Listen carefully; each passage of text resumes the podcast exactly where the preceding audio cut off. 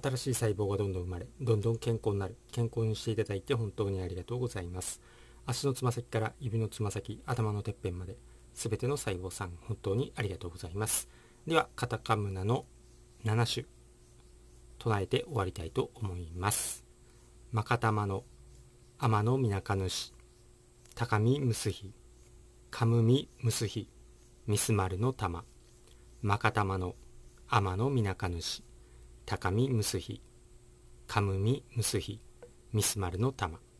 それではまた次回お会いしましょう。チャンネル登録とメンバーシップ登録もよろしくお願いします。それでは。枠打ち毒の撒き散らし効果のために趣味で楽しみで癒しである銭湯やスパサウナ温泉の湯船に浸かるのは危険なのかどうか。枠打ちにより酸っぱいタンパクをまき散らしてしまう。そのために楽しみの銭湯やスパサウナ温泉などの湯船に浸かるのは危険なのかというコメントをもらっていますので紹介していきたいと思います。今回のコメントは枠打ちの老人から異臭獣臭がする。ここでも獣。獣の刻印化。毒巻き散らし対策。カタカムナ。松葉茶。酒。キセル。という動画についたコメントになります。その動画は下の概要欄の方に URL 貼っておきますのでそちらの動画もチェックしておいてください。HSK さん。ですね。この動画でいいのか分かりませんが銭湯ってどうなんでしょうか？私はお風呂大好きであちこちスパに行きます。高齢者がかかりつけ医でできるようになって近くの銭湯に行ったら打った高齢者ばかりでした。1週間後くらいに電車ですぐの温泉に行きましたがそこも1回目2回目の話で盛り上がっていました。それからは行かないようにしていますが一緒に湯船に浸かるのってやばいでしょうか？というコメントですねこのコメントの返信もちょっと紹介しますね。コードナインスさん。私も週3で銭湯に行っています。酸っぱいクタンパクのばらまきが発覚してからは、ほとんどシャワーだけにして湯船には使っていません。お酒、よもぎ、タンポポコーヒー、松葉茶など飲んでいれば、スパもグラも、まあ、スパイクもグラフンもそれらだけで解毒はできると思います。エプソムソルトなどっていい経費吸収があるので逆の悪いパターンもありそうで経費吸収はあるかもと思います。念のために用心して湯船には使っていません。私の場合。さらに返信で K2 さん。適切なお答えになっているか分かりませんが私は以前からスーパー銭湯ではアルカリ泉や炭酸水によく使っています。体にいいからなのですがさてさてこれが酸っぱいタンパクに効果があるかどうかは分かりません。先日スーパー銭湯へ行きましたがコロコロの影響でガラガラでしたね。小さな銭湯よりも大きめなところの方が密集率が低くていいのかなと思いました。というコメントになります。ありがとうございます。これはもう本当に残念ですけれども温泉や銭湯スパサウナが趣味の人にとってはまさに苦難の時代が来たと言ってもいいと思います。はっきり言ってちょうど枠が始まる前ですね。枠打ちが始まる前の567でガラガラだった銭湯っていうのが本当の天国だと思います。しかし枠打ち後ははっきり言って枠打った人から放出される酸っぱいタンパクの毒ですね。これがもう蔓延してますので本当に残念ですけれどもできれば控えることをお勧めしますしやっぱり銭湯やスパで体調が悪くなるというあの相談とかが実際に医者の方に行ってるっていうホームページとかもありましたので非常に残念ですができれば控えることをお勧めしたいと思います。もちろんあの返信にあるコードナインさんのようにお酒とかタンポポコーヒーとか松葉茶よもぎ茶ですね。こういうのを日頃から飲んでいればその酸っぱいタンパクとか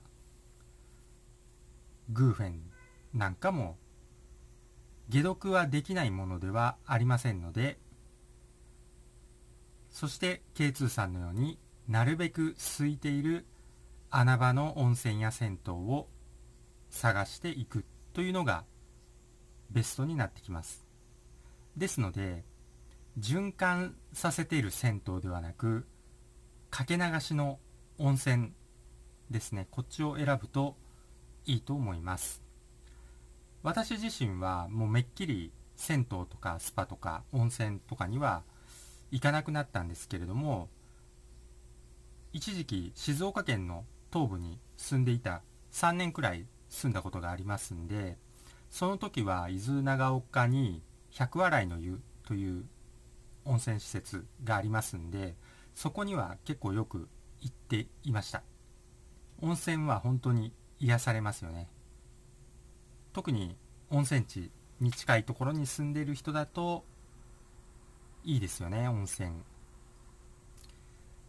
しかしその癒しが残念ながら今回の高齢者ですね。体感的にはもう9割9割以上枠打ち済みになっていると思います。かわいそうではありますけれども。そして異常なことに葬式もめちゃくちゃ増えていて本当につい先日ですね60歳くらいの方と話をしたんですよちょうど。そうしたら本当に葬式がめちゃくちゃ多くて香典がすごいことになっているという話を聞きました。それぐらい異常なことになっているし異常なことが起こっています。そしてこれはまた明日のネタになるんですけれども本当に異常事態が起こっています。本当にやばいです。はっきり言って3.11の超えてます。3.11の死亡者数を枠が超えてしまっています。それぐらいやばいです。それにあとコメント欄とかにも書き込まれますね。567がめちゃくちゃ席巻してた時まあ今もしてるんですけれども外出しても別に何にも567に喉もイガイガしなかった人が今回枠打ちが始まって枠打ち済みの人に接すると喉がイガイガしたり体に異常を起こす人が続出しています。だから打っても地獄打たなくても地獄が始まっているっていうことですね。まあ、もちろん打たない方がいいんですけれどもこれはもう567真っ只中にはもうなかった現象になります。567真っ只中の時は誰も風邪をひきませんでした。これが現実です。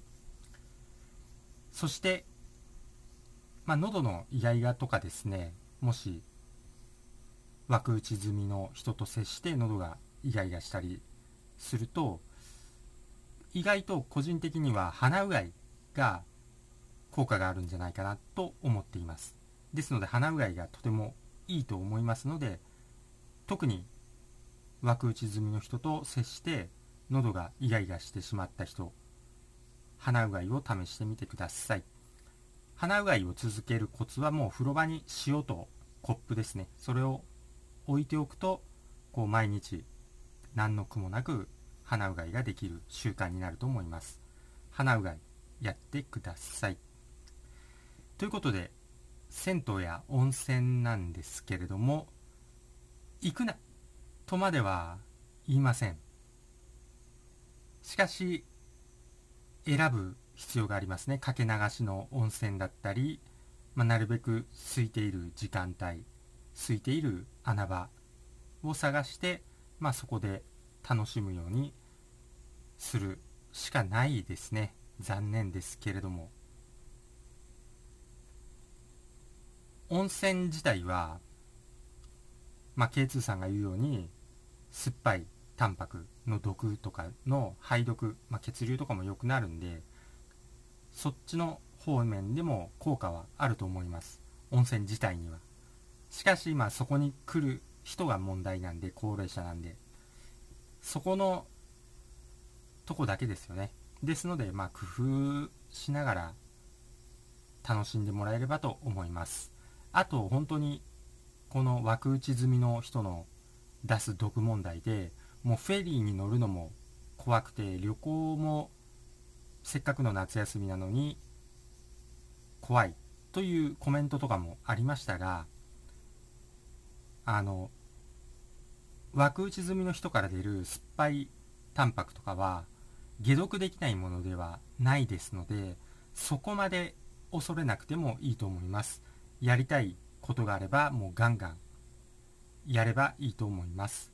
そして解毒ですね。解毒と免疫力を上げるために、まあ、カタカムナを唱えたりカタカムナなんて唱えるのは無料ただですのでカタカムナを唱えてミスマルの玉を作ったりあとタンポポコーヒーとか酒とかまあタバコ吸う人だったらもうなるべくタバコ添加物の薬のタバコやめてキセルに変えるとかまあ巻きタバコでもいいんですけど自分で作ると。それとあと松葉茶ですね。松葉茶はなんか話を松葉にスラミンはない。そういう話をしたことはないっていう話は出回ってますけれども松葉茶自体はいいと思いますんで別に松葉茶そのまま取ってもらえればいいと思います。あとよもぎなどの野草梅竹松竹梅ですね。松竹梅。